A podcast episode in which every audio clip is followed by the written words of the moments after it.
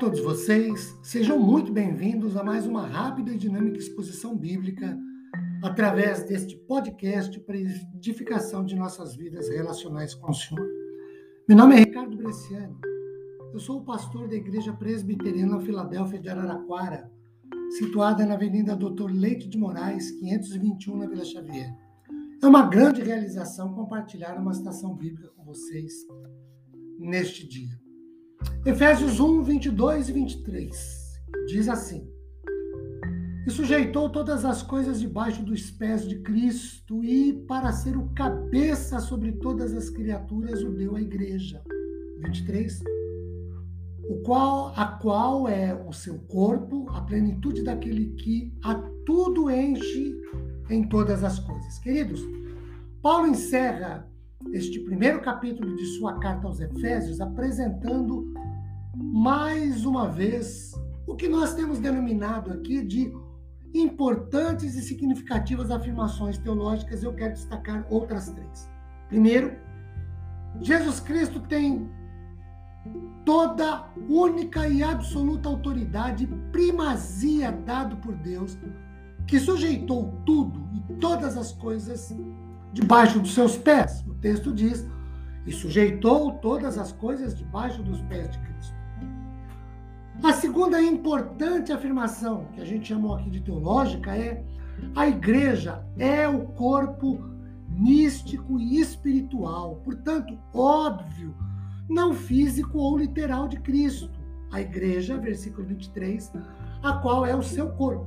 Sendo Jesus Cristo o cabeça desse corpo, para ser o cabeça sobre todas as coisas. No grego, a ordem é enfática.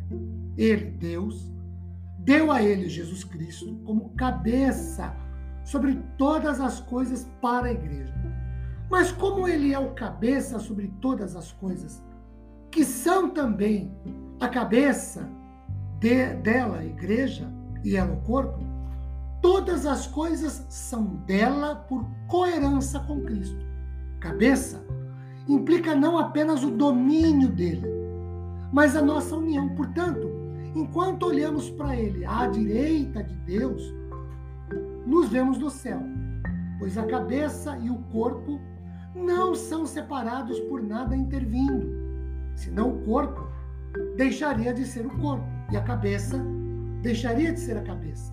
A igreja aqui não se refere a nenhuma congregação local, mas a todos os crentes, o corpo místico e espiritual de Cristo. Jesus Cristo não é, no entanto, meramente figurativo ou metafórico. Antes, ele é realidade.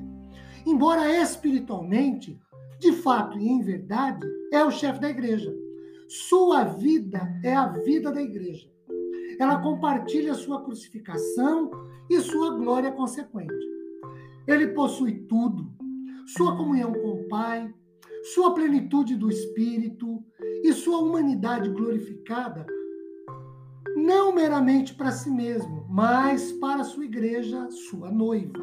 E terceiro, Jesus tem a plenitude ou todo o poder, o ápice sobre tudo e sobre todas as coisas. A igreja é o receptáculo, não da sua inerente, mas de sua plenitude comunicada de presentes e graças como sua é a plenitude inerentemente, então ela, a igreja, é a sua plenitude por sua comunicação a ela em virtude de sua união com ele. A igreja é a revelação contínua da vida divina de Jesus Cristo em forma humana, o mais completo representante de sua plenitude. Não é hierarquia angélica, como ensinavam os falsos mestres, mas o próprio Cristo é a plenitude da divindade e ela a igreja.